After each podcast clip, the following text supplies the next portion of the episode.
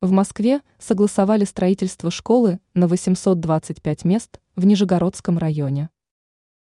Правительство столицы ежегодно реализует по нескольку специальных программ, которые помогают развивать социальную инфраструктуру за счет частных инвесторов. В большинстве случаев это масштабные проекты по развитию территорий, но есть и точенные проекты, в которых инвесторы охотно принимают участие.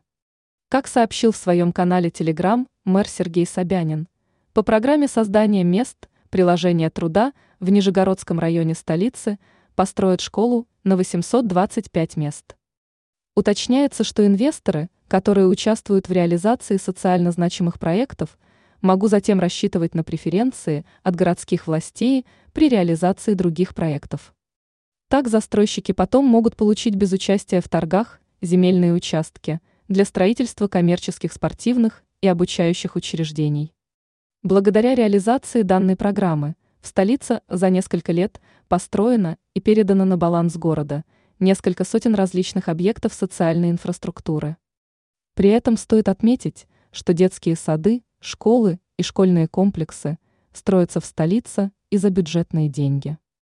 Инфраструктурные объекты сейчас очень важны для быстро развивающихся городских округов, таких как Новая Москва – где очень быстрыми темпами строится жилая недвижимость.